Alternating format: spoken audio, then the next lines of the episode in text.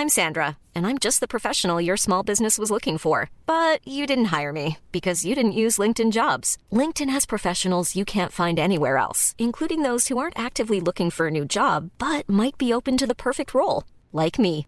In a given month, over 70% of LinkedIn users don't visit other leading job sites. So if you're not looking on LinkedIn, you'll miss out on great candidates like Sandra. Start hiring professionals like a professional. Post your free job on linkedin.com/people today. Eu sou Mário Persona e essas são as respostas que eu dei aos que me perguntaram sobre a Bíblia. Você escreveu perguntando se teria sido a tradição católica que nos teria legado o Novo Testamento. Bem, o argumento católico é que foi graças à tradição dos papas que o cânon do Novo Testamento chegou até nós e que por isso nós teríamos que seguir a Igreja Católica Romana, por ser ela supostamente a depositária tanto da palavra de Deus como da tradição dos chamados Santos Padres que nos legaram as Escrituras do Novo Testamento. Mas esse argumento desmorona por si mesmo, porque substitui Deus pelo homem. Assim como Deus usou homens imperfeitos para escrever sua palavra perfeita, ele usou homens imperfeitos para juntarem o cânon dos livros sagrados que nós temos hoje, tanto do Antigo como do Novo Testamento. E Deus decidiu, que, uh, decidiu o que deveria ser incluído e o que não deveria ser incluído nesse volume, fazendo desaparecer até alguns documentos e permitindo que outros resistissem ao tempo. Por exemplo, a primeira carta de Paulo aos Coríntios que nós temos em nossa Bíblia não é realmente a primeira, mas ela é no mínimo a segunda. Em 1 Coríntios 5,9, Paulo escreve: Já lhes disse por carta que vocês não devem associar-se com pessoas imorais. Essa carta foi antes de 1 Coríntios. Por algum motivo, Deus não quis que esta carta que Paulo menciona chegasse até nós, como não quis que muitas outras fizessem parte do Novo Testamento que hoje nós temos. É o caso também da carta aos Laodicenses. Em Colossenses 4,16, o apóstolo escreve: E quando esta epístola tiver sido lida entre vós, fazei que também o seja na igreja dos Laodicenses. E a que veio de Laodiceia, lede a vós também. A carta que ele provavelmente escreveu aos Laodicenses, nunca chegou até nós. Portanto, se nós tivermos que dar crédito aos homens do, pelo princípio do cristianismo, ou aos homens da época em que o cristianismo principiou, por terem em seu próprio poder e sabedoria decidido o que incluir no cânon sagrado, nós criaríamos um problema ainda maior e mais difícil de resolver. É, isso porque nós teremos que dar crédito aos apóstolos por terem escrito os evangelhos e as epístolas e também teremos que dar crédito aos profetas do Antigo Testamento por terem escrito as Escrituras, como se eles fossem os caras, aqueles que realmente deram origem à palavra de Deus. Ou seja, tudo não passaria então de obra de homens imperfeitos, e aí nós não poderíamos jamais confiar nas Escrituras, tanto do Antigo como do Novo Testamento. Mas se nós confiamos que os homens imperfeitos foram apenas meros instrumentos nas mãos de Deus para que chegasse até nós a palavra perfeita, então de que se gloriam os servos? De terem algo de si mesmos que lhes dá qualquer tipo de vantagem ou poder?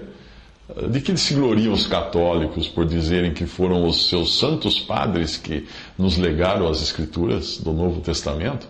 A vanglória humana é sempre detestável aos olhos de Deus. 1 Coríntios 3, de 5 a 7. Pois quem é Paulo e quem é Apolo, senão ministros pelos quais crestes e conforme o que o Senhor deu a cada um?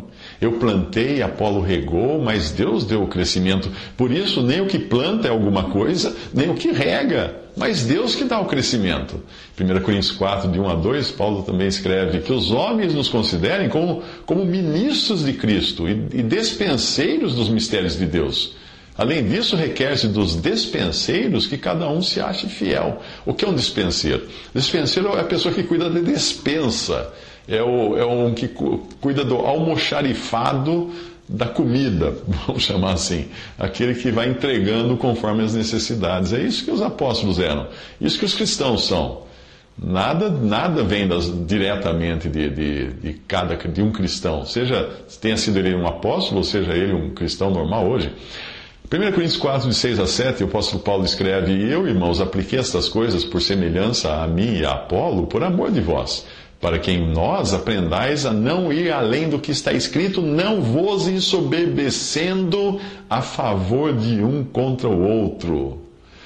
Porque quem te faz diferente?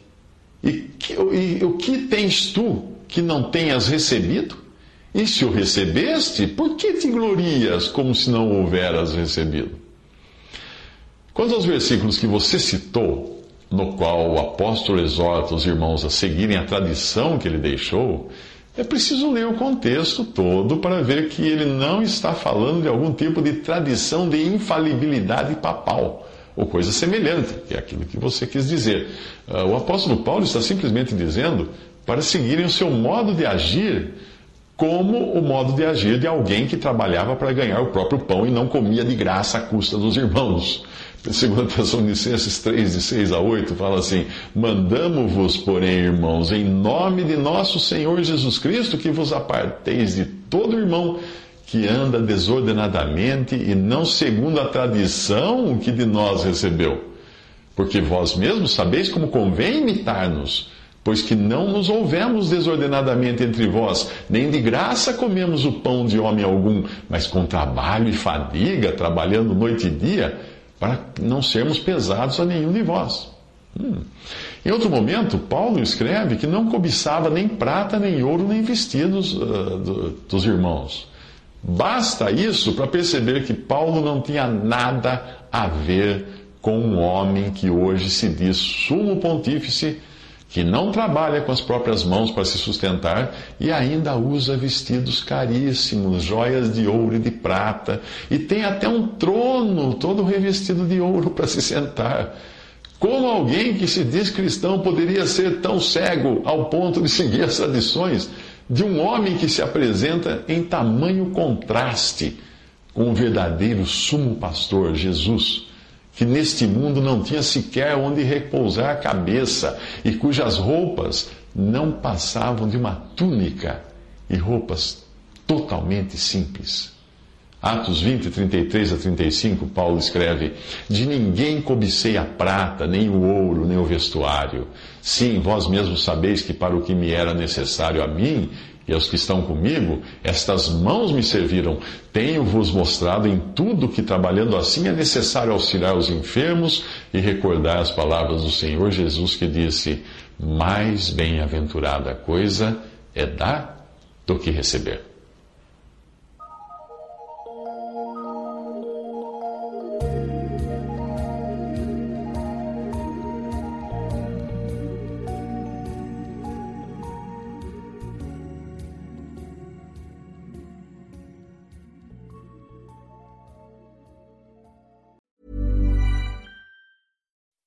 When you make decisions for your company, you look for the no brainers. If you have a lot of mailing to do, stamps.com is the ultimate no brainer. Use the stamps.com mobile app to mail everything you need to keep your business running with up to 89% off USPS and UPS. Make the same no brainer decision as over 1 million other businesses with stamps.com. Use code PROGRAM for a special offer. That's stamps.com code PROGRAM.